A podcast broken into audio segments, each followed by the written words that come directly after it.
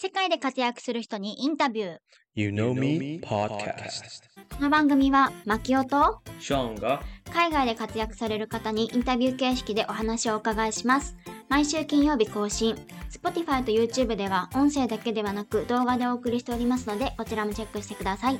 質問、リクエスト、コメントなどもお待ちしております。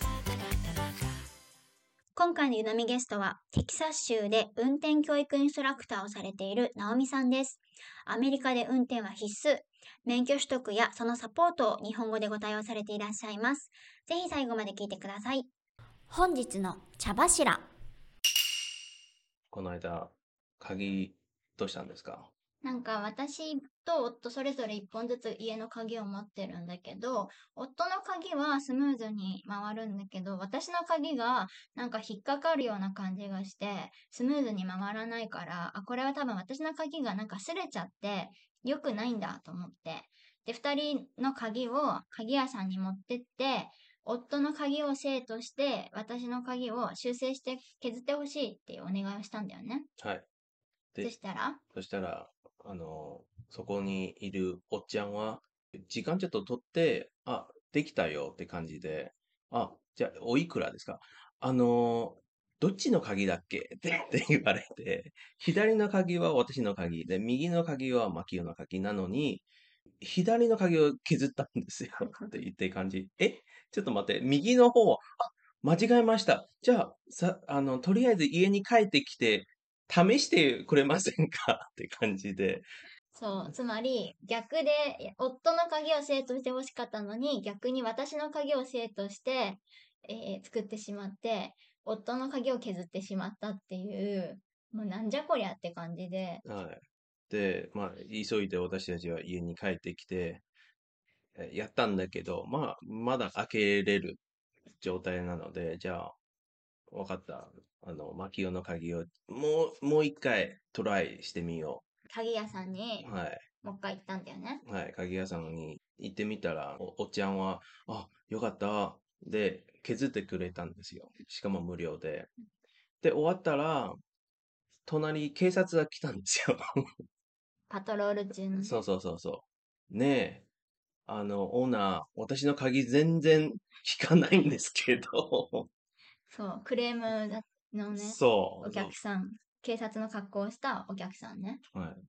い。で、私、ちょっとやばいなと思ったんだけど、まあ、とりあえず無料だから、はい、今はもう開けれるんだけど、変わってないんだな。もう全然硬かったよ。試したけど。何のために作ったんだかよくわからんことになってる。適当。さすが台湾。本日の湯飲み。実はどうぞよろしくお願いします。お願いします。ではまず自己紹介をお願いします。はい。現在、ヒューストンで運転教育インストラクターとして活動しているナオミです。えっと、インストラクターとして本格的に指導し始めたのが今年の6月で、で、ありがたいことに直後からたくさんのお問い合わせや応援のメッセージをいただいておりまして、ドライブレッスンであったり、運転免許証取得のサポートをさせていただいている状況です。あの、はこれを聞いていらっしゃる方、まあ、アメリカだけじゃないので、ちょっとバックグラウンドをね、説明したいと思うんですけれども、アメリカって、その州によってドライバーライセンスを取らなきゃいけない状況があるのと、それから日本はね、大体の人がドライビングスクールに行って結構もう20万、30万と高いお金払っ、あ一定期間通って免許取るみたいな仕組みなんですけど、アメリカはまあ、あるにはあるんですけど、そんなみんながみんなドライビングスクールに行くっていう感じではなくて、中にはね、あの、ご両親とか、身内から教わるっていう人もいらっしゃるでしょうし、なんかはい。本当みんないろんなタイプがいるんですけれども、まあ、いかんせん、こう自分で運転技術をどうにかして身につけろっていうようなスタイルなので、あの、ちょっと日本とはね、違いますよね。金額的には多分日本ほど高くないのかなとは思うんですけれども、日本からこうね、駐在とかでいらっしゃった方にとってやっぱり教えてくれる人周りにいないでしょうから、結構その運転技術を身につけるのって本当に大変で困っていらっしゃる方多いっていう、まあね、前提というかバックグラウンドがあるっていうのをそうなんです。覚えていただいて、ちょっとね、直美さんの話をここから聞いていきたいなというふうに思います。ともうちょっと深掘りしていきますが、運転はい。教育インストラクターっていうのはどういうことをされていらっしゃるんでしょうか？運転教育インストラクターっていうのは、アメうん。リカの交通ルールや運転のスキルを教えるための資格なんですけれども、インストラクターになるための教育と試験を受けた後に、テキサスうん。州の公的機関から認可を受ける必要がありまして、で、それから指紋の登録をして、交通違反とか犯罪歴がないかとかっていうバックグラウンドの調査も、えっうと、経ん。過しなければならないので、このライセンスを持っているっていうことで、車などの密室空間でのレッスンでも安心が担保されるっていう意味では、とても大切なライセンうん。スに、えっと、なっています。なうん。ので、あの、ティーンエイジャーから大人の方まで幅広く運転スキルとかルールを教えることができて、まあ、本来の目的はスキルを教えるっていうことなんですけど、私の場合は日本人の皆様のニーズに応えられるように、普通のドライビングスクールでは提供していないような、えっと、サービスも提供しています。例えば、運転免許申請時の付き添いのサービスであったりとか、1回で DPS 訪問すべて完結するような予約代行から準備物の事前チェックをする場合もありますし、ドライブレッスンでは生徒さんからヒアリングの方をさせていただいて、う生徒ん。さんの生活動線に沿った形で運転練習のルートを決めたりだとか、すぐに生活に活かせるレッスンをこう楽しく受けていただくような工夫をしています。もう素晴らしいですよ。あの、まあ、運転技術はもちろんそうなんですけど、あの、その DPS っていうその日本でいう運転免許センターみたいなね、そうそう。ところに行くのってほんとにややこしくっ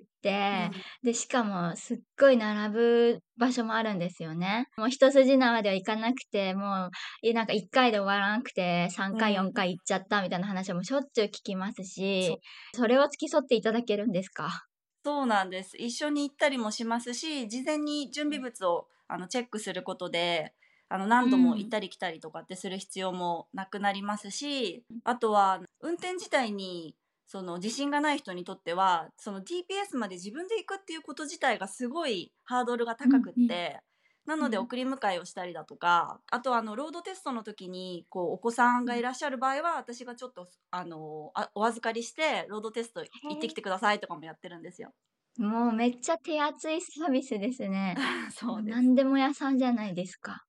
車に関してはもう何でもやってますね。ねえ。あの、実は私も DPS ね、1回目行った時ね、ダメってうん。言われちゃって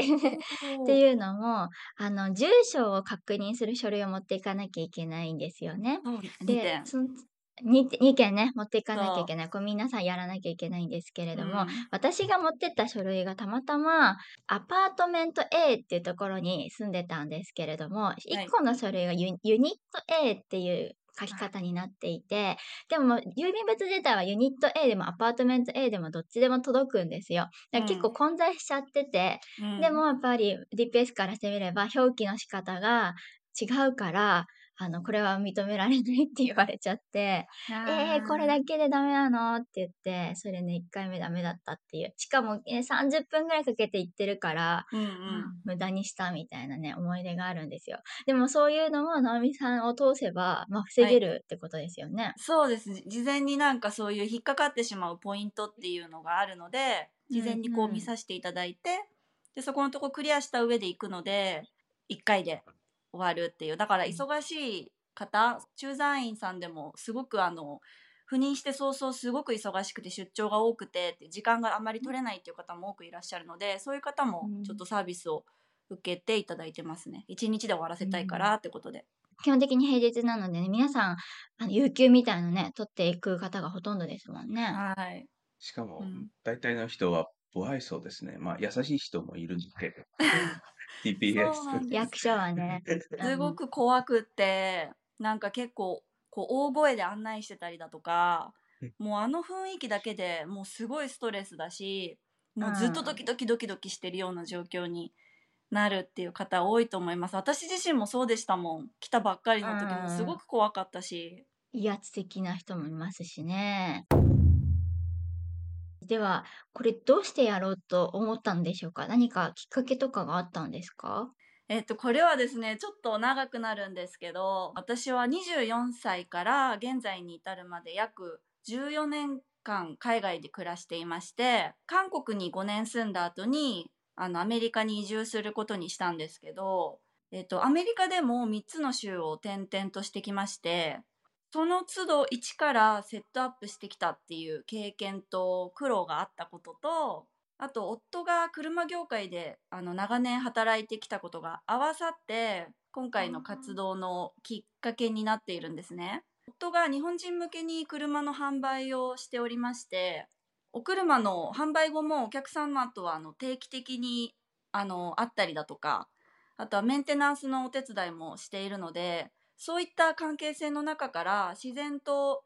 あの運転免許証取得に関する質問であったりだとか事故の連絡であったり、相談を持ちかけられる場面が多くあるんですね。その中で私がこの活動を始めようって思ったきっかけになった出来事があったんですけど夫からお車を購入してくださった日本人のご夫婦がいらっしゃったんですが、はい、あの半年で本帰国をすることになったっていう連絡が来ましてその理由っていうのが奥様が車の運転が怖くてできずにお家に引きこもっ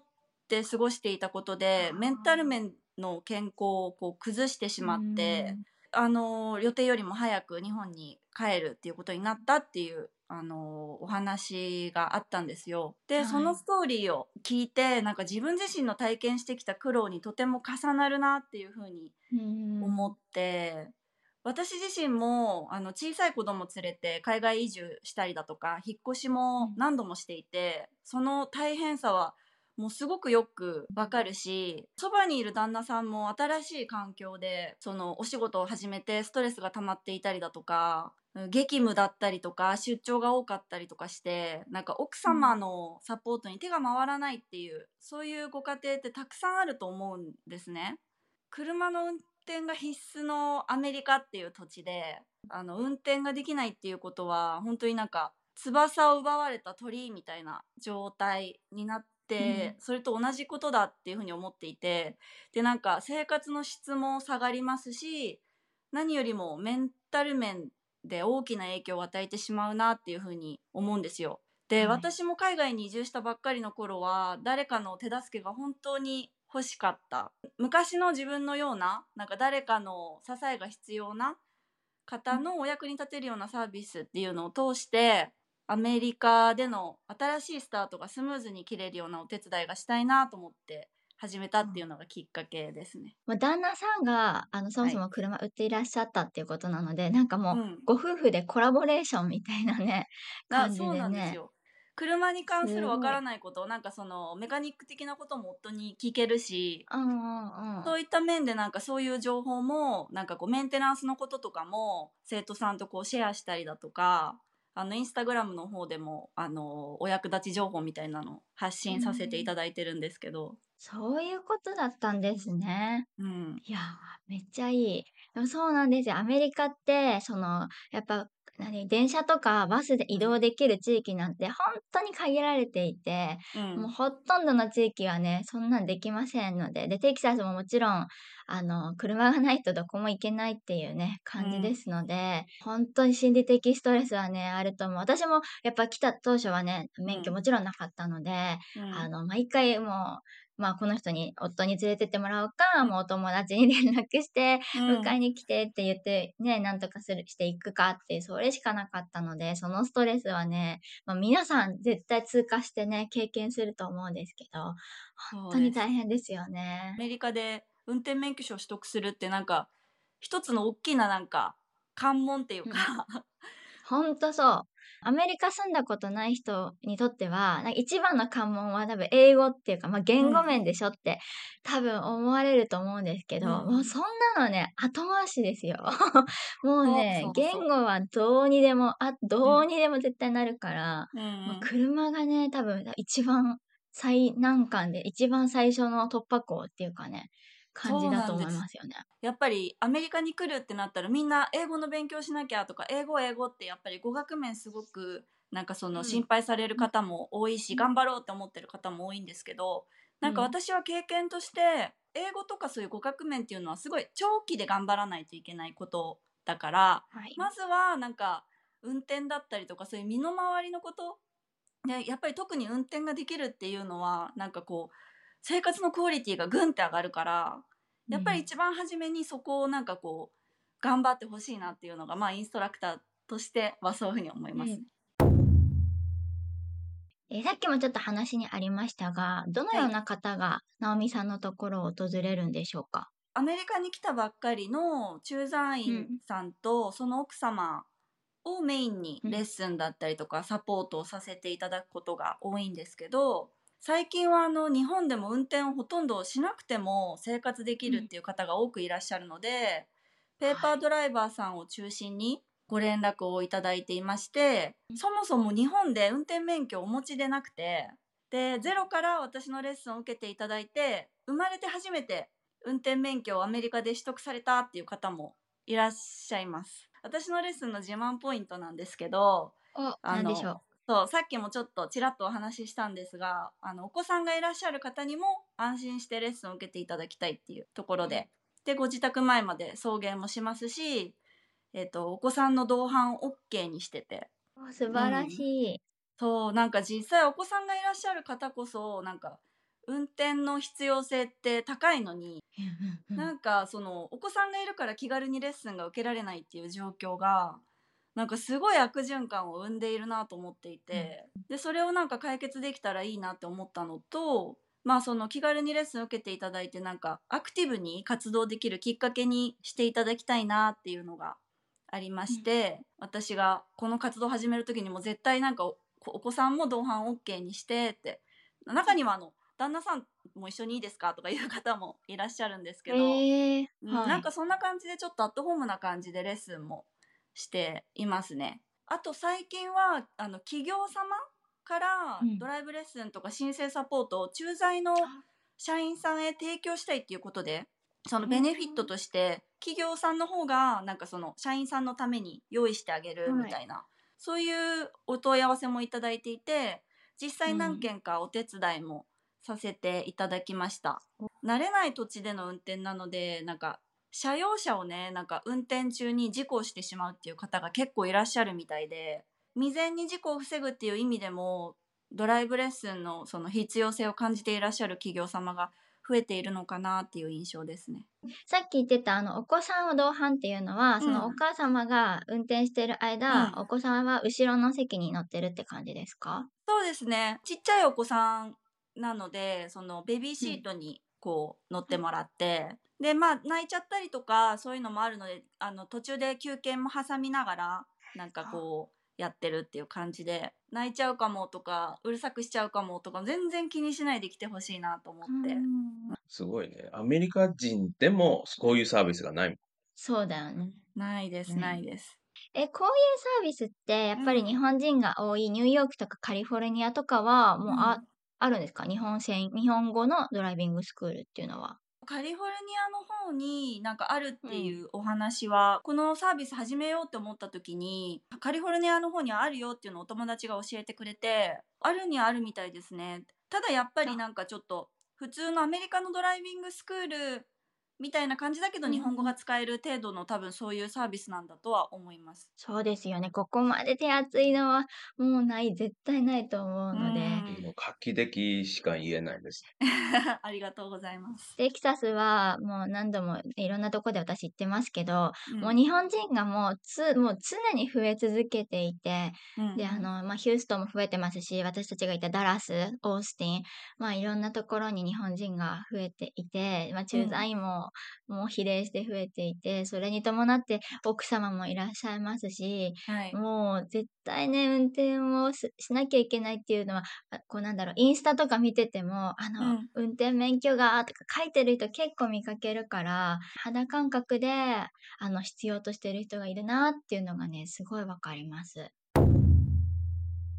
アメリカと日本の違い。え運転するそうそう、上での？運転するの、なんか、まあ、左右はた多分みんな知ってると思う。その逆。まあでも一番大きいのがなんか車線と運転席が真逆っていうことだと、はいやっぱそれが一番大きいことだと思うんですけどなんかそれによっはて車体感覚がこううんずれちゃって、で運転が怖いって感じたり接触事故を起こしやすくなるっていうことがあるので日本でいくら運転経験が豊富だったとしてもやっぱりなんかこの感覚になれるのには皆さん少し時間がかかるので初めはなんか自分の運転スキルを過信せずに、あの少しずつ運転の範囲を広げていくように練習してほしいなっていうふうに思います。なんか運転に自信がない人よりもむしろなんかすごい自信があるんだっていう人の方が、うん、あの事故は起こしやすいなと思っていて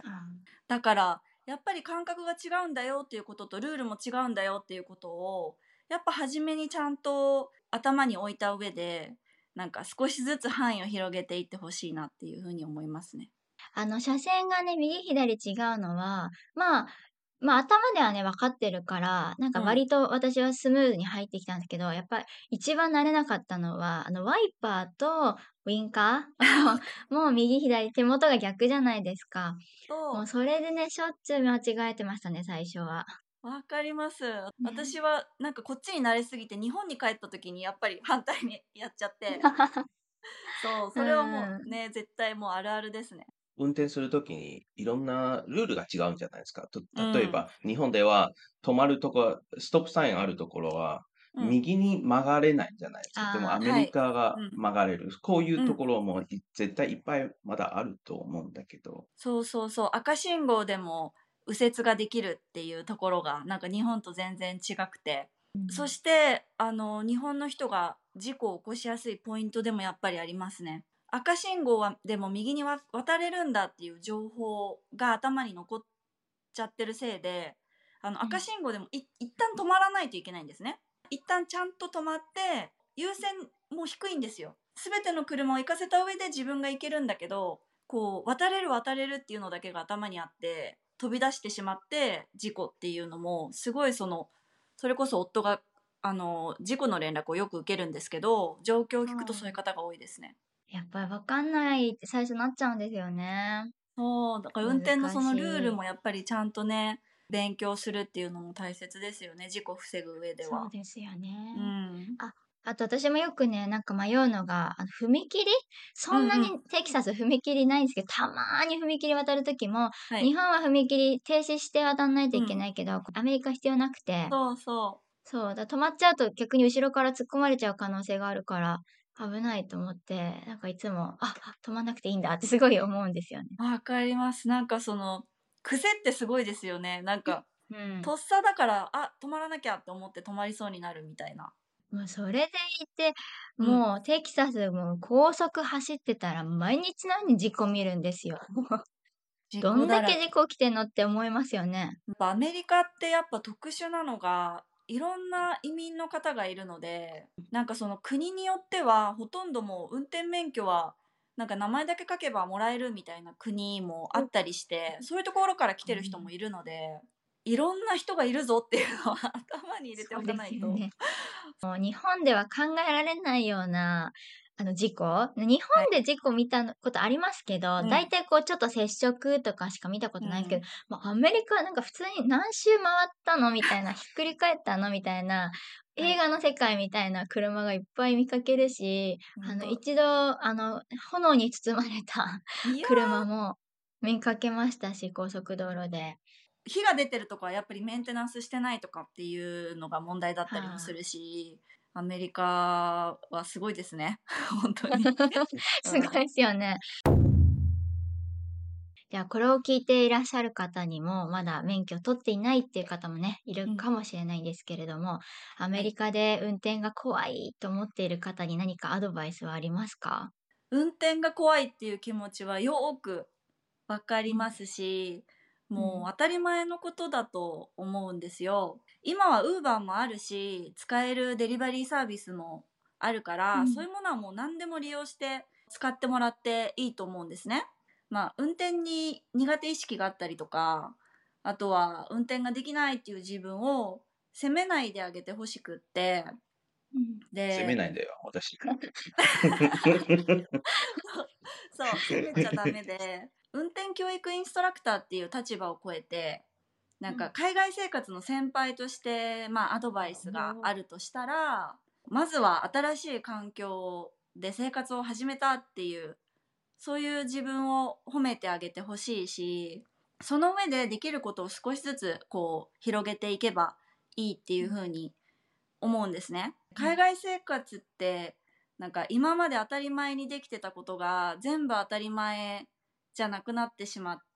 てで何をするにも手助けが必要だしあとはなんか不だ不安と孤独の戦いだったりだとか、うん。で今までなんか見たこともなかったような無力な自分を向き合わなければいけないみたいなそういうシビアな状況にも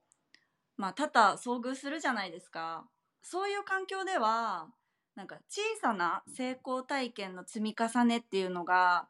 とっても大切だなっていうふうに感じていてそういう意味では運転をするっていうそういうアクティビティはすごいなんかこうぴったりだなっていうふうに思っているんですよ。初めは狭い範囲でもいいから車に乗ってみてなんか少しずつ自分の行きたいところに行けたっていうそういうなんか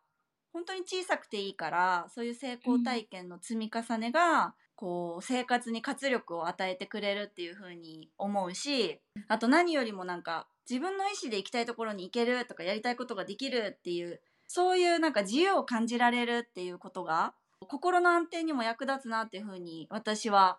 信じています。まあたかが運転されど運転っていう感じでそうやって運転をすることでなんか自分の視野も広がって救われてきたなっていうふうに思うんですよ。どんなことでもなんか初めの一歩が一番なんか勇気がいるし怖いしそんな方になんか寄り添えるようなドライビングスクールにしたいなと思って初めのう一歩を踏み出してほしいっていうそういう気持ちからなんか私のドライビングスクールって、ファーストステップドライビングスクールっていう風に名付けたんですけど、私でもいいしなんか周りの人でもいいから協力を仰ぎながら少しずつ克服克服していってほしいなっていう風にうん思います。うんいやー、ほんとそうですよね。最初のね、あの、スーパー行くまでを乗り越えてくれればっていうね、そんな感じですよね。そうもうほんとスーパー行ったもう100点って感じでもうどんどん自分のことうん褒めてあげて、なんかポジティブななんか行動の一つ一つのなんか積み重ねがすごいなんかうん。こう影響するなっていうふうに思いますね。やっぱ経験した人ならね、結構この、なんていうの、この順序、こう、ステップステップっていうのはね、結構分かってくださる方多いんじゃないかなっていうふうにね、思って、うんスーパーが行けたら次、ちょっと遠めのドラッグストアみたいなね。ほんとそんな気分ですよ。でお友達ができたらちょっとお友達の家まで行ってみよう見ようかしらみたいな感じで、うんうん。なんかそういう感じで進めていってほしいなっていうふうに思います。今まで印象深いお客様とか、このエピソードがあります、ありますか？全く日本の日本での運転経験がなかった人が、うん。なんかこうゼロからあの私のところに来てくれてあの、うん。本当に一から教えて運転免許を実際に取得できたっていう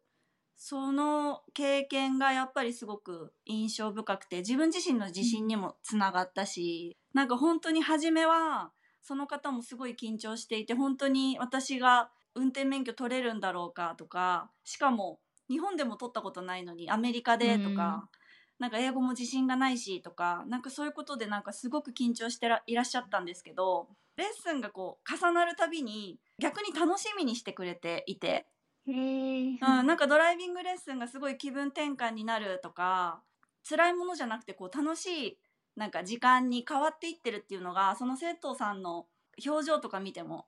すごいよく分かってでなんか最後は本当に実技試験にも一発合格してもうすぐねその後もうロードロードトリップの計画するんだなんて言ってすごいなんかすごい。すごく嬉しかったですそれは。なんかすごい急成長。急成長のもうすごい優秀な生徒さんでしたね。ウェブサイトとか覗くと、なんかはいあの、ダウンロードできるようなうん感じになってたりとか、なんはい、かいろんな資料をご用意とかされてますもんね。そうですねあのペーパードライバーさんとかゼロから始めたい人とかまあいろいろその目的別に資料も用意していて、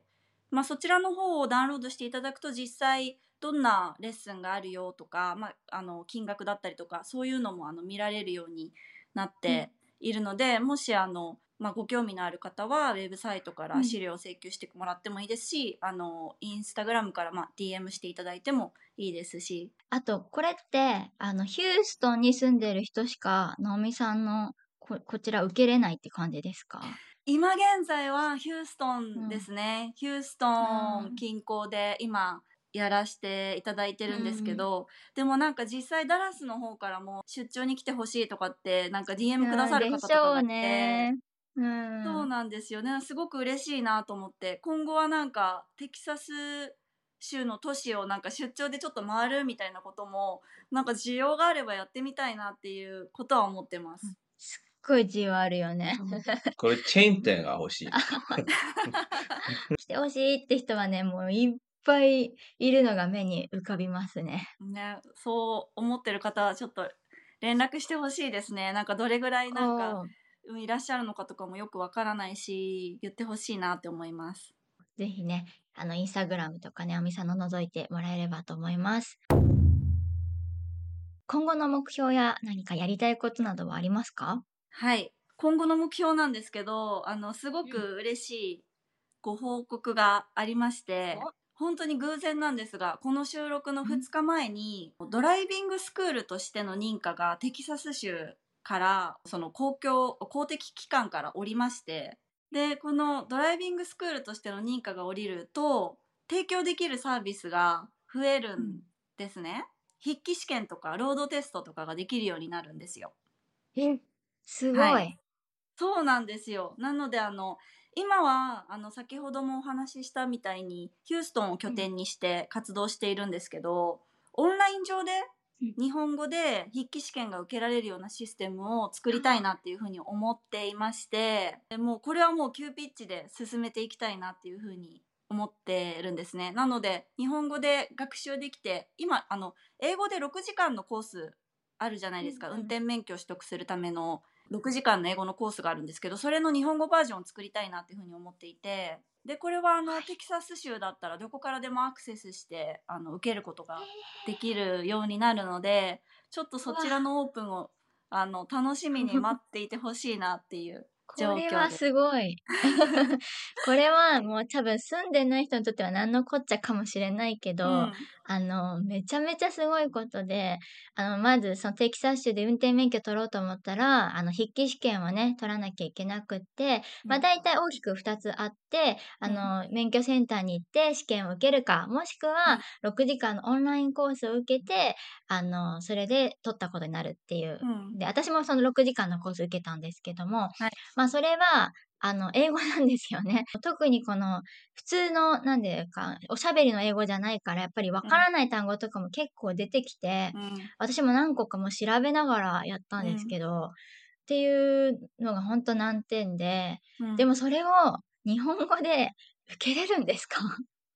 めちゃめちゃすごい。受けれるようになったので今はちょっとあれですね。作っている段階なんですけどでも来年のもう23ヶ月後にはもう早くオープンしたいなと思って頑張ってちょっと作ろうっていうふうに思っています。えーそれでしかもヒューストンだけじゃなくてテキサス州のいらっしゃる方であれば、オンラインでアクセスして試験を受けてあの筆記試験はね OK はいっていう感じになるってことですよね。そうですそうです。これはなんかうんあの、直美さんが申請というかその公的機関に、あの承認お願いしますみたいな感じで働きかけて承認が下りたって感じなんですか？そうですね。あの承認を得るためのまあ必要事項みたいなものがありまして。あでそういうのを調べて、まあ、今回は店舗がなくてオンライン上で学習サービスを提供できるっていう、そういう枠組みのドライビングスクールの認可が下りたのでなのでオンライン上でその提供できるようになったっていうことでヒューストンじゃなくてもどこにいても受けられるっていう、うん。そういうことですね。これもテキサスの人にはすっごい朗報だし、テキサス以外の人にとってはね、めちゃくちゃいい、羨ましいってね、思う人いっぱいいると思いますね。そう楽しみに待っていてください。ドライビングスクールは、ナオミさんにとっては何でしょう、ねドライビングインストラクターでもいいし。まあ、困っている人を助けながら自分も成長させてくれるもの。素晴らしい。はいうん想像できる。もうこれによって 助かる人がね、何百人何千人っていることがね、すごく想像つけども、私のやっぱ友達にもいるんですよ。結構運転できないっていう、うんあ、の、私は結構運転は、あの、問題ない大丈夫だった方なんですけれども、やっぱお友達もやっぱできないって人もいらっしゃるので、結構うん送り迎えをしてあげたりとかもあったんです。うんでもそういうのすごい見てきたから、直美さんがいらっしゃれば、もう超心強いと思います。困ってる方は連絡ください。こちら概要欄にウェブサイトやインスタグラムのリンクを貼っておきますので、ぜひチェックしてみてください。じゃあ本日はどうもありがとうございました。ありがとうございました。当番組へのゲスト出演希望募集中です。次戦多戦問いません。概要欄のリンクからご応募お待ちしております。ゆのみポッドキャストはウェブサイト、各 SNS を運営しておりますので、ぜひこちらもチェックお願いします。それでは次のエピソードをお楽しみに。